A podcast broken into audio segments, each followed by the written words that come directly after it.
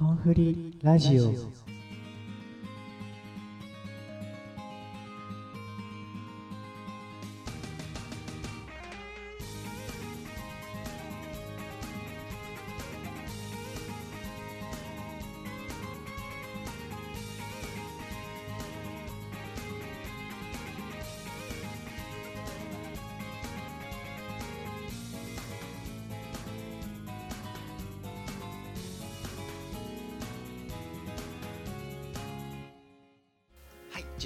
第1週目の今週を振り返ってみよう。ラジオ略してコンフリラジオを始めていきましょう。はい、この番組はですね、この1週間のニュースの中からユーさんが気になったものを取り上げてですね、えーそれについて語っていく、そんなラジオでございます。皆様の暇つぶしのお手伝い、えー作業用 BCM がてら、えーお聞きいただければと思います。それでは始めていきましょう。えーさてですね、えーまあ、まずフリートークコーナーなんですけれども、まあ、11月に入ったってこともあり、まあ、暑い日っていうのはそんなにないですよね。大体20度とか、まあ、地域によっていろいろずれてくるのかなと思いますけど、ね、なんか、寒く寒くはないけど、まあ、朝なんかね、本当に寒い時もありますけど、まあまあまあ、日中ね、過ごしやすいくらいの気候でね、自分こんくらいのね、なんか天気というか気候が結構好きなんですよね。なんかちょっとセーターとか着るくらいのさ、うん、なんかそういった季節がちょっと好きでございます。で、なんかうちの近くもですね、あの、道路沿いに街路樹みたいな感じで、街路樹っていうほどしょぼくもないというか、結構しっかりしたね、木がある並木通りがあるんですけど、そこのね、えー並木がちょっと今日通ったら結構紅葉づいていまして、えーなかなかもうそんな時期なんだなともちょっと思った、えーまあそんなね、えー今日10月第1週目でございますけれども、えーまあ10ね、まあこの後入れ取り上げていくんですけど、まあ、週の後半にあった出来事として一番印象に残ってるのは首里城の火災ですよね。あればっかりはもう、せっかく再建しし直したっていうかね、30年がかりくらいの工事でやっと全面回復したのにっていう矢先だったらしくて、本当にね、うん教科書に載るような建物ですからね。まあ、だってせっかく修復し修復してね、えーまた修修復工事はやんのかってところでありますけど、まあぜひ、ね、立ち直ってもらいたいなと思いましたね。一回も行ったことないんでね、行きたかったんですけどね、燃えちゃったっていうのがちょっとね、悔しいですよね。まあ、えーそういったことも後で話していくとしまして、えーではでは、えーメイントークの方に入っていきましょうかね。NEXT News Corner ではこちらのコーナーではニューステーマに沿って、えーまあ、今週あったニュースをですね、えー自分なりに、えーいろいろと取ってきましてそちらの方を取り上げていきながらそれについてあだこうだ言っていきたいなと思います。ね、大体ですね、えーコーナー分けとしましてテクノロジーと一般と、えーとあと、まあ、自分が鉄オタというのもありまして鉄道とかそういった乗り物関係ですかねとあと特集という形で、えコーナーを組ませてもらっております。えまずはテクノロジーの方からですね、やっていきたいなと思います。テクノロジーの方、最初のニュースはこちら。えトランプ大統領、iPhone のホームボタン復活を訴えと。これなんかツイッターっていうかネットニュース業界だとなんかね、あっちこっちゃって、あっちゃこっちゃで、今週、えっ、と、10月末ですけど、まあそのくらいの時期にちょっと盛り上がりましたよね。トランプ大統領、こう、えーホームボタン復活を望んでいるみたいな。で、なんか、ね、トランプさん自体が数年前までは Android ユーザーだったらしいんですけど、まあ大統領になったくらいの頃かな、に iPhone に変えて、で、で最初は8とかなんかその辺なのかな、7かわかんないけど、ホームボタンがあるやつを使っていたんですけど、えー最近機種変をしたらしく、で、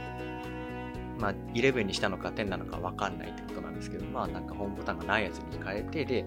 そっちあった方がいいのにな、みたいなことをツイートして、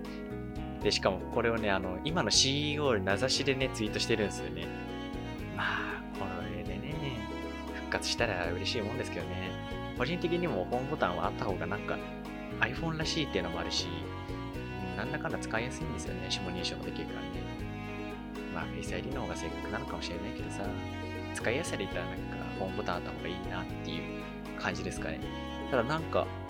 噂だと来年の春くらいに SE2、iPhone SE2 になるものが出るらしくて、でそれだとなんか iPhone8 の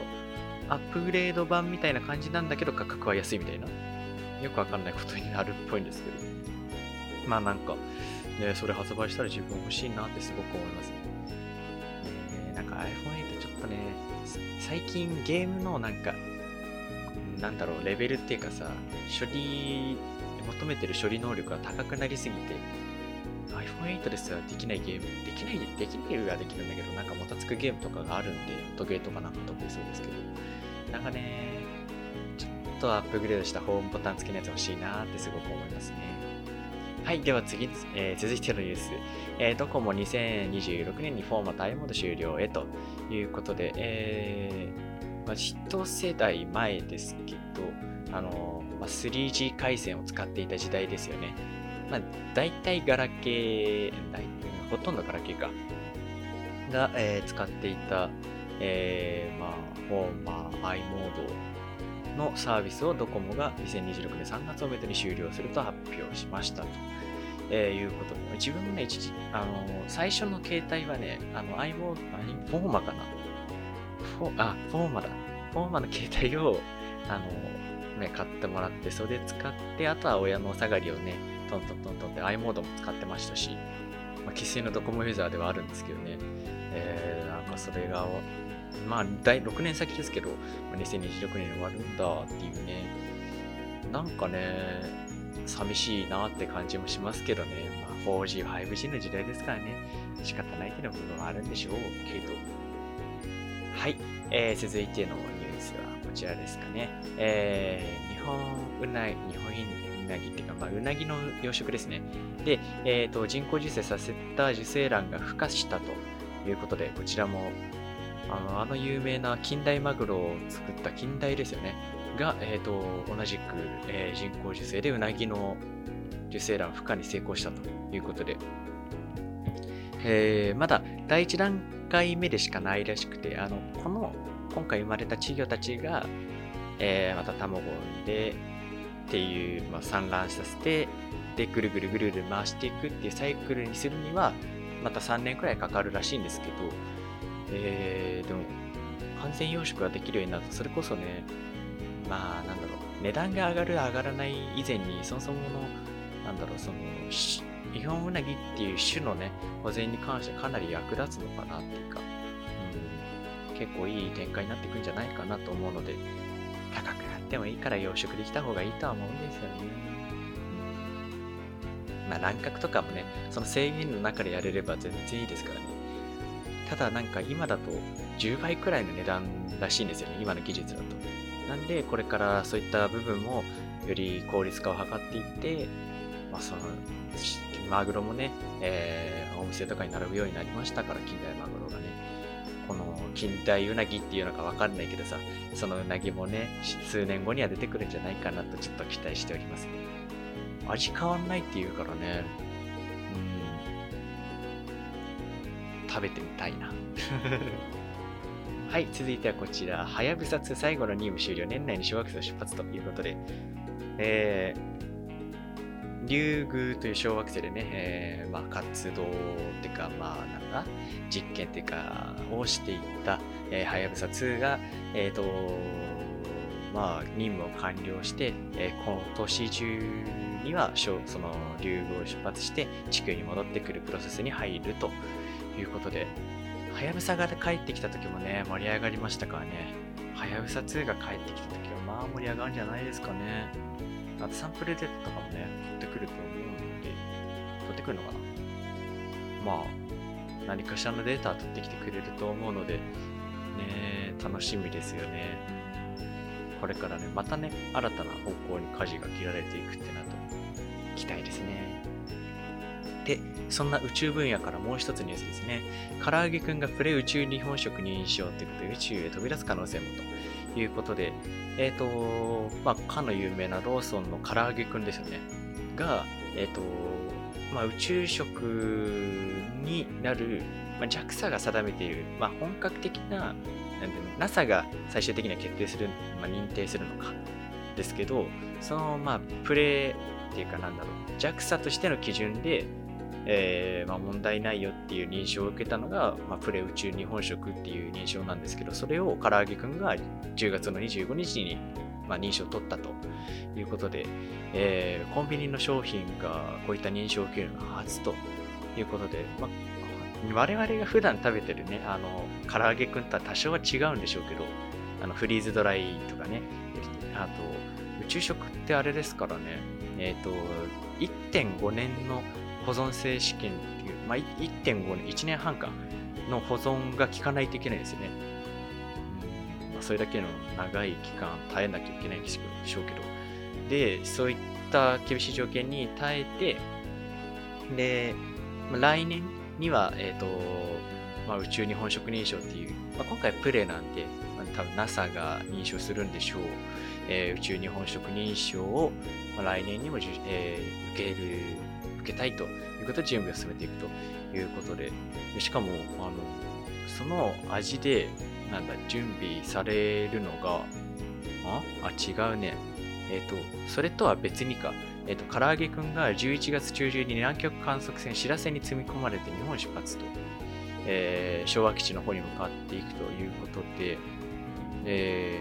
ー、多分宇宙食とは別なんでしょうけど、唐揚げくんのレギュラー、あの、普通の美味しいやつで、レッド、あの赤いパッケージのやつね。で、北海道チーズ味、えっ、ー、と、まあ、黄色いパッケージか。で、超唐揚げくん、悪魔のおにぎり味。あの、でっかいやつだよね。の4種類が、えーと、南極観測隊に寄贈されて、まあ、南極の方に向かっていったということで、なんか、唐揚げくんレギュラーだけなのかなって思ってたんですけど、なんか、ね、悪魔のおにぎり味まで 一緒に寄贈するんだっていうのはちょっとユニークさっていうかのを感じたんですけどね。なんか面白いなっていう。ね、個人的には、なんだかんだレギュラーが好きかな。うん。バター醤油とかなんかそういった味あったよね。その味もね、何気に好きなんだよな。濃い味って美味しいよね。はい、えー、続いてのニュース。えーと、こちらはね、iPhone を使われている方に対してというかで、えー、ございますけれども、あのー、前回のアップデートで来てるのか、いつのアップデートかはわかんないんですけど、あの小データモードっていうのがあるんですね。で、えっ、ー、と、小データモードとは何ぞやって言いますと、あのなんだろう、詳しくはググってほしいんですけど、簡単に言うと、あの、なんだろう、一発で普段の、えーと、データ使用量を減らすことができると。だあの、あれですよね、データ使用量で、十何ギガ持ってる人は別でしょうけど、まあ3ギガとかね、場合によっちゃ5ギガ、7ギガとかって、そういった1桁くらいのね、ギガ数で契約してる方にとっては、まあ、データ量をね、抑えるってことは結構重要なことだと思うんですけど、その、まあ、お助けする機能ですね、を、あの、まあ、一発で設定できるのが小データモードという制限で、まあ、大体自動アップデートが制限されるということなんですね。まあ、さすがに普段の通信にはそこまで影響はしてこないんでしょうけど、まあ、なんだかんだ気軽に小デ,、まあ、データ量をね、減らせるっていう点で、なんか、おすげえって思ったんですけど、えっ、ー、と、その設定方法はちなみにですね、えっ、ー、と、まあ、設定アプリ開きまして、で、モバイル通信のとこを開いてもらいまして、でそうすると小データモードっていうのが出てくるんですね。で、そこを、えっ、ー、と、オンにしていただければ、えっ、と、小データモードに入るということだそうです。まあ、自分もね、設定してみたんですけど、まあ、違いはよくわからない。ま、気持ち減ってんじゃないかなとは思いますけどね。ねまあ、小データになる分にはいいんでしょうけどね。で、えー、さらさらにさらに、えーと、iPhone の話題でございます。えっ、ー、と、まあ、来年からですね、5G が日本でも対応しますけれども、え、それに向けて iPhone が、え、3機種を発表するのではないかと、えま、リークというか、が出ております。で、まあ、3機種って言っても大体毎年3機種出るじゃないですか。えっと、ベースの、まあ、今年だったら iPhone 11が出て、で、11の強化版ですよね。強化版の11プラスだっけ ?MAX だっけ、まあ、そういった、まあ、よりパワーアップしたバージョンが出て、で、今度逆にその廉価版みたいなね、形でもう1機種くらい出して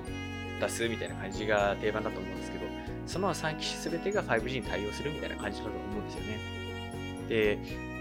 まあ、この時期にタイミングよく出してくるって、まあ来年でしょうけど、出してくるっていうことは、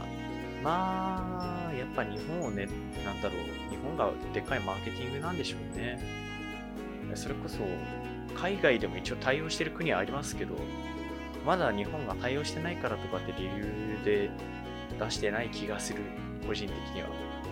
まあ、技術が追いついてないっていうのもあるんでしょうけどね。で、えー、まあ、次期 iPhone では、えー、うんと、独自のモデル。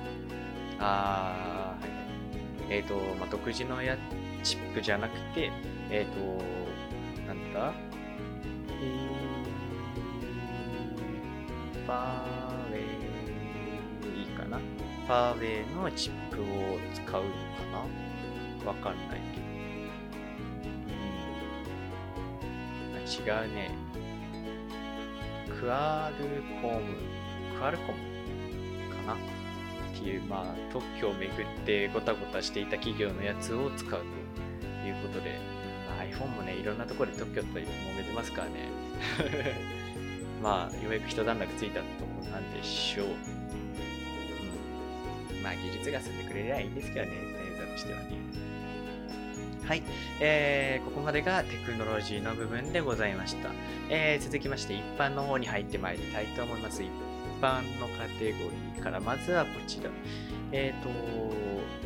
正確に言えばこれ先週先週でかなり後半だったんですけど、箱根駅伝の予選会がありましたよね。で、その予選会で、えー、順位で言うと、おおまあ、シード枠は当然ながらあるんですけど、シードプラス10個の、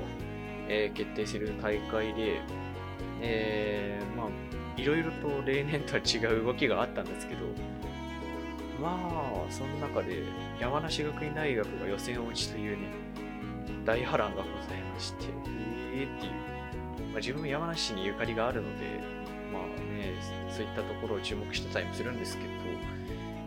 な何連続だっけ ?33 連続くらい連続で出場してた山梨学院が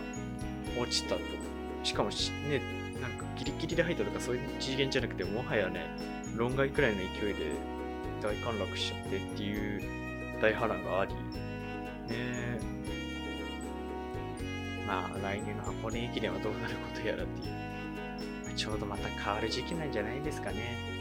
それこそ青学がひたすらトップを貫いてきたっていう部分ですから、そろそろ変わるんじゃないね、また。大波乱みたいなね、あってもおかしくない気がします。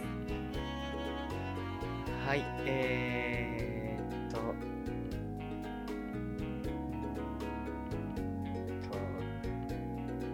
れか。えー、あ、そ、あ、続きのニュースですね。えっ、ー、と、予算不足懸念のポイント還元ということで、えーま、キャッシュレスに対してポイント還元制度が実施されていますけれども、えーと、その財源がないんじゃないか、だってない、ないはおかしいか、なくなるんじゃないかといったことが、えー、世間一般的にはちょっと心配されている部分でもあるとで、期間が来年6月までなので、とりあえず今年度分ですよね。予算がまず足りるのかってところで、えー、それに対して麻生大臣は、まあ、ギリギリ足りると。で、毎日足りなくなりそう、足りなくなりそうだっていうのを総務省かどっかからかな、えー、連絡を受けたら、まあ、対応していくということで、まあ、足りなくなったらやめてくれたらいいのにね、素直にね。そのために他のところから財源回してくるっていうのはさすがになんか違うなっていう気はする。まあ、経済が回るならいい気もするけどさ、安定的に回っていけるならいいけど、無理はしないでほしいね。はい、続いてこちら。えー、あれですね、富士山の話題で、えー、ニコ生配信者が富士山で活躍かということで、えーちょうど生放送をしていた時に配信していた男性が、えー滑落して、で、その後、まあ、遺体として発見されたということなんですが、えっ、と、まあ、日が経つにつれてですね、えなんかいろいろな、まあ、そういったことに詳しい方がコメントしていたりとかして、それを読ませていただいたんですけど、えーなんかもう5合目から始まってたはいいんですけど、そのすぐくらいでもはやなんか遭難になっていたのではないかというふうに経験者の方、経験者っていうか、なんか専門家に近いような、ね、方がコメントされていて、で、そのコメントから引っ張ってきますと、なんか、えー遭難して最初は自分が遭難したとは気づかないと。で気づいていてもなんかそうじゃないって思いなんか進んでいってしまうと。で進んでいけば進んでいくほどなんかどんどんどんどん遭難の規模っていうかね、えーどんどん外に出ていってしまってで最終的にはもうそんなとこ行くはずがないってところにもう行ってしまう。人間の心理的に。で、まあ、今回のように滑落してしまったと。いったこともあるらしくて。だから本当はこのルートなんだろう登山道ではないじゃないかみたいな意見もありまして。でなんか本当はここは違うルートでいやルート外でっていうかルートではなくて、えーなんだろう別のね本来は立ち入っていけないようなエリアを歩いていたのではないかということらしいです。うん。まあ確かに遭難するとそれこそどんどんどんどん、まあ、じなんだろう戻るってことをしない限りはねどんどん遭難の度合いが進んでいってしまいますからまあ、これも別のコメントであったんですけど、まあ、戻るっていうのが一番大切だってありましたよね。まさしくその通りだと思います。迷子になったとしても、やっぱり戻るってこと大切ですから、まあ、それのね、強化版みたいな、強化版っていうかね、度合いが大きいみたいなことですから、遭難した場合は、まずは戻ると。うん。これはね、どの場合においてもそうだと思います。えー、まあ、こんな時期に冬山登山は一人じゃ行くもんじゃないし、しかもこの人ピッケルとかも持ってなかったみたいな感じらしくて、装備も不十分だったのではないかって感じらしいですね。うんまあ、無理しちゃダメだよ。うん。なんで、それこそこういったね、えー、まあ、よいかにも再生回数が伸びそうじゃないですか。ね、富士この時期の雪山でさ、富士山に登一人で登山なんて書いちゃったらさ、伸びるじゃん。そういった意味ではね、やってしまう人もいるのかもしれないけど、危ないことはしないですね。楽しいことはいいけどさ、危ないことはしない。これ、したことはないですかね。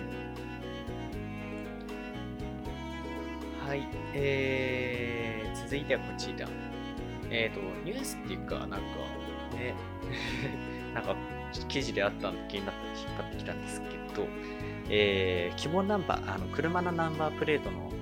数字の部分って希望ナンバーって言って、まあ、希望すればその希望通りのナンバーをね、抽選待ちとかになったりするんですけど、それで取ることができるんですよ。で、そのナンバーで、えー、と人気なのが、まあ、2個2個2525とかね、あとナンバーワンの1とか、えー、末広末広がりの8とか、そういった番号が、えー人気になることも多くて、で、まあ、山梨静岡あたりの、えーまあ、富士山ナンバーにおいては3776まあ富士山ナンバーで3776って言ったらおーって統一感があるじゃないですか。っていうのが人気らしいんですね。であと、まあ、筑波山茨城県にあるんですけど筑波山の地元では、えー筑波山っていう2983っていう、え番号を希望する方もいるということなんですが、えーまあ、埼玉県のね、川口市ではですね、1110という、ま1110ですね、っていう4桁の希望が多いということなんですね。お多いっていうかもう希望あの結構多いのかな、えーらしいんですね。で、人気順位で2位、まあ、かなり上位に上がってきてるってことなんですけど、どういうことかわかりますかね ?1110。で、まあ、一応ね、あの、なんでしょう。左にちょ、えー、なんだろうな、棒線、ただの一本線じゃなくて、ちょんって、まあ、払うっていうかさ、数字とかで入力した時に1って分かりやすくするために出てる特権みたいなのがあると思うんですけど、それを取っ払ってただの棒線で捉えると、縦線3つで、で、まあ、0がね、四角っぽいということで、まあ、川口と、ね、そのまま漢字というふうに読めなくもない人。で、まあ、川口ナンバーの人が、えーまあ、好んでつけている人も多いと。で、まあ、それ、これよりもなんか無茶ぶりに近いのが、1008。で、これが千葉県で多いですね。まあ、千葉ナンバーが。で、まあ、千葉県の、まあ、地とバーで漢字でそれぞれ分けてさ、地ってまあ1000って書くじゃないですか。で、まあ、千葉のバーは葉っぱの葉で8じゃない。まあ8、8ですよね。で、1000と8でも1008っていう、それで千葉って読むっていうなんかね、ご了承感がある人もいるということです。ただこれはそこまで多くないらしいんですけどね。なんか遊び心あって面白いなと思いますよね。はい。えー、では次のニュース。えっ、ー、と、10月の30日、まあ非常に朝が寒くて、えー、で、昼間は逆に、まあ暖か暖かくなっていった日で、しかもその前日雨が降っていくと、えー、その日にですね、まあ、関東全域ですかね、えー、かなり濃い霧が出ていたと、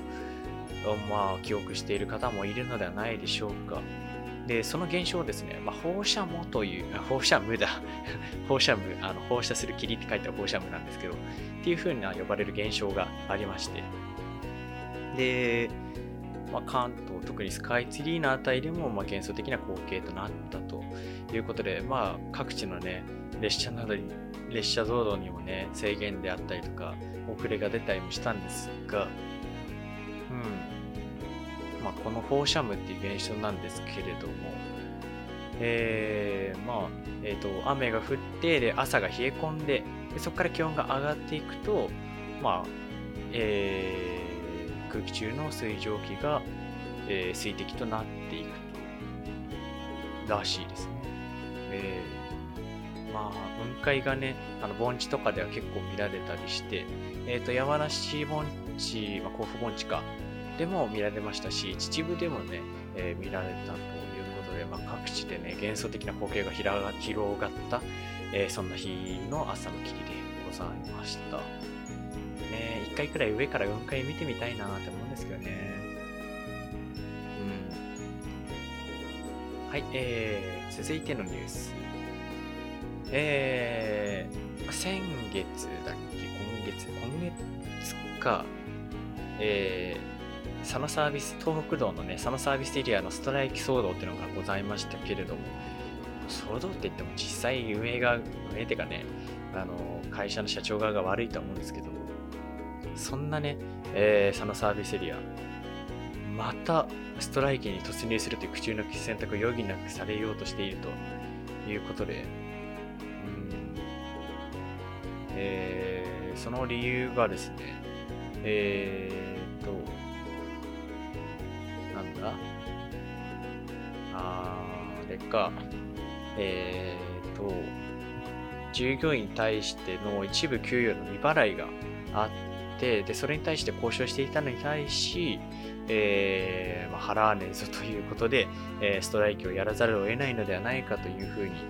なっていると。しかも、交渉しているのに書類の1枚も交わしてくれなかったということで、うん、まあ、ストライキをやらざるを得ないのかなということらしいですね。で、えー、次のストライキは11月の1日以降で、しかもレストラン限定で、でしかも朝の7時から8時の1時間のみということらしいですが、うん、ただね、こればっかりは、従業員さんはね、かなり真面目に働いているとは思うんですけど、社長側がね、こういう社長のもとで働きたくないな。個人的にはすごく思います。はい、えー、続いてのニュースはこちら。えー、高齢ドライバーの自己対策として、えー、自己対策として、えー、車種限定の免許制度を検討へと、えっ、ー、と、まあ、えー、内閣がですね、えー、限定内限定免許制度の導入も視野に入れつつ、えーと、通称サポッカーと言われる、まあ、安全装置がいっぱいついたね、えー、車の市場導入に加速さ加速化する措置を検討するということで、まあ、高齢ドライバーの事故っていうのが目立ってきていますけど、そもそも高齢者が増えているから、そういった事故も増えるのかなと思うんですけど、あと、まあ、マニュアル車に乗らないと、オートマ車に乗る高齢者も多い人、まあ、便利ですし、まあ、そういった車ばっかですからね。で、まあ、暴走してしまうことが多いよということで、えー、まあ、限定免許、まあ、要はサポカーにしか乗れないっていう免許ですよね。そういった免許制度とか、そもそものサポカーの、えーと、導入に導入を加速化するために、えー、何かしらの措置を行っていくという方針でやっているということらしいですね。えー、まあ、ね、本当に事故全部、まあ、高齢者が運転しなくても済むような世の中だったらいいんですけどね、なかなかそうもいかないですからね、特に地方なんてね、車しか足がないって言った場合なんかは、それこそ運転しなきゃいけないですから、うん、お互いがね、より良い形で決着つけれる方針をね、考えていただきたい。はい、えー、続いてこちら。セブンイレブンは、えーと、年内、えーと、北海道と四国にある、えー、1300超えの店舗で、えー販売期限まで残り3から5時間となった弁当握りなどの食品を、えーとまあ、値引きをするということで、えー、まあ、あれですよね。まあ、廃棄処分問題とか食品ロスってやつですか、の、えーと、削減に取り組むために、え、ー、と、まあ、もうすぐで販売できなくなる、そういった商品を、まあ、値引きをすることで、まあ、皆さんに買ってもらおうと。いうことらしいですね。で、まあ、即時還元ではなくて、えーと、7個利用者に対して5%分のポイントを付与することでやっていきたいということで、で、今回の北海道四国での、えーと、この、まあ、実験的な実施ですよね。で、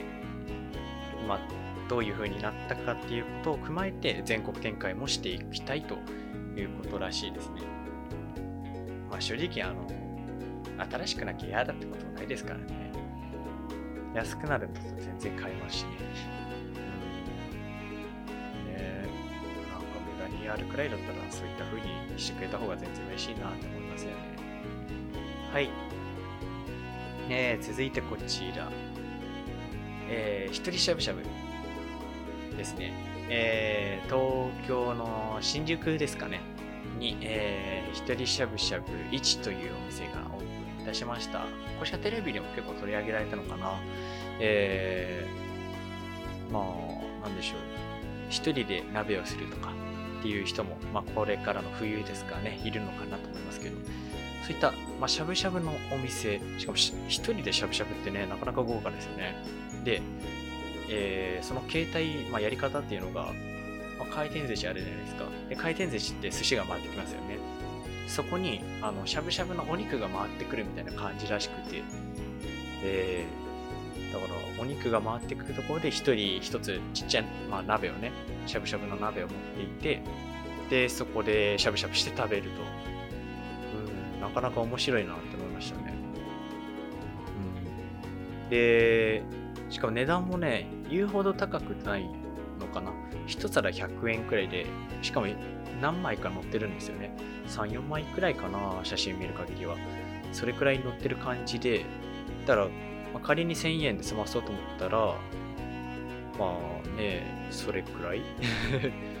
10, 10枚やれば多分無理だろうから、でも5、6枚くらいくれるじゃないですか。ね、ちょっと奮発したいなってなったら、ね、いいんじゃないですかね。うん、今月ちょっと東京行く用事あるんで、ね、寄りた、寄れたら寄りたいな。一人しゃぶしゃぶ1というお店ですね。まあ、気になりましたらぜひぜひ調べて行ってみてはいかがでしょうか。えっ、ー、と11、11時から営業してるみたいですね。夜は11時まで。あ、12時間営業か。はい。で、はい、続いてこちら。えー、コカ・コーラを自宅で楽しむ新サイズということで、えー、コカ・コーラがですね、まずは、えー、東京、神奈川、千葉、埼玉の関東地区のスーパードラッグストア、ディスカウントストアで、ゆくゆくは全国展開をしていくということなんですが、えー、と 350ml ペットボトル、そして 700ml ペットボトルを、えー来年の1月13日から、えー販売していくということで、350ml、あの写真なんか出てきたら調べてほしいんですけど、なかなかね、可愛いサイズしてるんですよね。で、700は、あの、まあ、一時期コンビニとかで1000、まあ、1リッターのコーラも出たかなと思うんですけど、その、まあ、よりちょっとスリムになった感じって感じで、で、350ml だとそれこそ1人で家で飲み切りサイズだし、700だと2人で家飲みするようなサイズということで、で、あの、自販機とかの500のやつはまだまだ継続していくってことなんですけどね。はい。えー、なところかな。ですかね。はい。えー、なところが今週、あ、もう一個あるよ。ハロウィーンですよね。イントネーションなんだハロウィン？ハロウィン？ハロウィンか。えっ、と、ハロウィン10月31日でしたけども、年もまあ、逮捕者出ましたね。えー、何人だ、えー合計9人くらい入れたのかな、確か。えー、なんかな？なんだろうな。なんでこういうイベントにさ、バカ騒ぎしたくなっちゃうんだろうなって思うんですけどね。まあ、仮装するは別に構わないですけど、モラルとかも持ってほしいな。それこそさ、ディズニーとかそういったところで仮装するのは全然いいけどさ、わざわざ街中でやる必要もないんじゃないかなって思っちゃうんですよね。えー、と思ってしまう。はい。えー、以上が一般のカテゴリーのニュースでございました。はい、続きまして、鉄道のニュースですね。えー、今週もかなり数は少ないですけれども、えーお伝えしていきたいと思います。まずはこちらですね。えー日本最古の上野動物園モノレールが引退ということで、老朽化により運行終了と、えー上野動物園にはですね、モノレールが走っていたんですが、10月の31日をもって運行終了となったということで、自分もね、このモノレールですね、何回かな、3、4回くらい乗ったことあるんだよね。あのーなかなかゆっくり走っててさ、楽しいんだよね。しかも、まあ、その時は特別だったのかわかんないけどさ、あの、まあ、下に父親がいて、で、母親と一緒に乗ってたんですけど、まあ、あそこにいるで手振ってたら、まあ運転手さんのすぐ後ろに乗ってたのもあるんでしょうけど、止めてくれってモノレールを。で、一旦停止して、で手振って、いいかいって言われて、はーいって言ったら、また動いてったっていう、なかなかね、嬉しかった思い出がありますね。そういったね、モノレールが、うん、一体かっていうので、えー当面はシャトルバスで運転して、で、次の輸送期間について考えていくということなんですが、このモノレール車両自体がね、かなり特殊な形をしているっていうのもあって、だからこそ、まあ、引退って形になってしまったということなんですよね。ちょっとね、名残惜しいなって思いますね。はい、えー、続いてこちら、えー、KK ミュージアムっていうのが1月21日にオープン予定ということで、えー、まあね、良くないニュースでございますけど、えー、今年は京急で脱線事故もあったりとか、まあ、言うてあれ、グリーンライントラックがいたっていうのが悪いんですけどね。ね、脱線事故もあり、えー流し入れてしまったケーキではございますが、そのケーキが、えー博物館を、えー来年の1月21日にオープンするということで、あ、ケーキの本社にオープンするんだ。えー、みなとみらい地区なんだね。で、えーそこには、えっ、と、まあ、デハ230という、まあ、記念的なね、えー車両であったりとか、ジオラマ、えーそれから運転体験コーナー、えー工作体験ができるマイ車両工場などっていった、えー体験が用意されると。で、基本、えー入館料無料？だが、えー一部施設については、まあ、有料になるということで、えー詳細については追って飛行、えー、告別されていくということらしいんですけど。えー、無料なんだ。行こう。京急ミュージアム、来年だってさ。行きたいね。はい。えー本当にあっさりしましたけど、以上で、えー鉄道のニュースは終わりでございます。えー最後に特集のコーナーですね、入っていきたいと思います。はい、えー今週の特集はですね、まあ、AirPods Pro が発売されたということで、えーまあ、無線型イヤホン、まあ、フルワイヤレスイヤホンですかね、についての、まあ、特集という形で組ませてもらいたいなと思います。えーまあ、自分もですね、えーと、フルワイヤレスのイヤホンはですね、ソニーの、えー WF、WF だっけ ?-1000X と X XM3 の2つを持っているんですが、まあ、その2つでもね、XM3 の方は結構あの品切れになったりとかもしてたりして、えーなかなかの人気人気機種だと思うんですけど、えーそれよりも AirPods Pro の方がノイキャン性能としては高いということらしいですね。まあ、実物まだ見てないからあれなんだけどさ、うん、でも AirPods 自体が、あの、まあ、よくあるじゃないですか。耳に入れる部分がゴム製になってるやつ、取り外しできたりとかね。そういった形に初めて AirPods としてなったので、うん。いや、嬉しいなっていうかね。ポロポロしなくて済むっていうのと、まあ、ノイキャン性能も出すためには仕方ないんでしょう。で、えっ、と、まあ、AirPods Pro は、あの、IPX4 っていう、まあ、体感、耐水性能があるんですが、まあ、言ってあれですよ、水滴がついても大丈夫とかっていうレベルの防水です。この IPX4 っていう規格は。なので、まあまあまあ、普段イヤホンとしてはこれくらいでいいのかなってところでもありますかね。で、まあ、えっ、と、本体と組み合わせたら24時間ですかね。えーの再生時間、18時間以上の連続通話時間が可能だということで、えーケースで5分充電で1時間の通話時間、あ再生時間、または1時間の通話時間、通話可能ということで、えー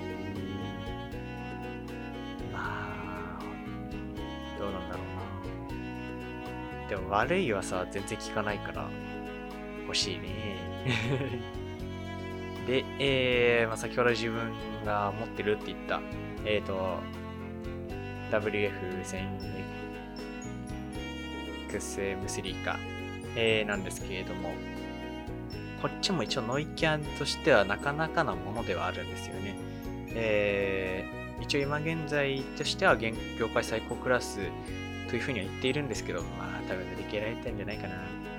ただ、あの、ハイレゾ相当の音質っていうことで、えー、えー、アプリかなを使った際には、えっ、と、まあ、ハイレゾ相当の音質っていうことで、まあ、普段の音質をまあ向上して聞くことができるということで、まあそういった音質とか、で、あとね、うんなんだろう、これだからいいっていう のはね、そんなにないんだよね。AirPods Pro も似たようなものがあるから、うん、強いて言えば、強いて言えば特にないね。ほぼ同じ。うん、で、価格帯的にはちょっと低くはなるんですよね。AirPods に比べると。なんで、まあ、ノイキャンマジで欲しいとか、AirPods マジで欲しいってかって言うんだったら、AirPods Pro だし、ノイキャン欲しいけどそこまでって言うんだったら、WF1000X、んうん M3 の方が安くていいんじゃないかなと思いますね。ただ、えーもう一つあるんですね。えっ、と、まあ、まえっ、と、発売されたばっかなんですけど、これは、えっ、と、まあ、低遅延っていう、まあ、要はゲームとかをね、やるときに重要になってくる、まあ、遅延をかなり抑えた、えーフルワイヤレスイヤホンっていうのがですね、えーレーザーっていう、まあ、会社があるんですね。結構有名どころで、ゲーム関係のものをね、えー結構出してる会社なんですけど、ここが、えっ、と、フルワイヤレスイヤホン、しかもゲーミング完全フルワイヤレスイヤホンか、を発売し、で、価格もね、安いんだよね。1万2000だから、まあ、ノイズキャンセリングがついてないとは思うんだけど、ただ、それでも安い。普通に安い。で、低チェーンらし、低チェーンで、えー、今現在では在庫がないっていう状況ですね。えー、10月29日に発売されたばっかなんですが、うん、かなりの人気機種にな。まあ、音ゲーとかそういったものをスマホでやりたいっていう人にとったら、まあ、ゲーミングイヤホンっていう形では必要だと思うので、欲しいなと思う部分でもございますね。気になる。欲しいな。あただ在庫切れなんだよね、やっぱり。AirPods Pro、うん、どうなんだろう。まあ、あとは最終的には好みだと思うけどね、音ってさ、それこそ作る会社によって全然違うから、ね、それこそ AirPods は結構クリアな音だっていうふうに結構いろんな方が言っていて、で、まあ、ソニーはどっちかというと、まあ、音を聞かせた音だし、それこそ坊主なんてね、完全重低音で攻めてきてるわけだし、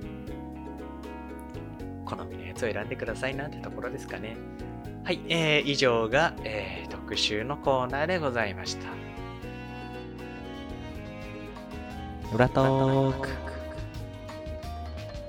はい、ではここではですね、えー、YouTube 等々の編集、収録のある話の方をしていきたいなと思います。えー、まず完全に市場なんですけど、えーと、ちょうどこのラジオを収録している前の1週間くらいがですね、学校が3時間だったということが結構余裕があったんですね。ただ、えっ、ー、と、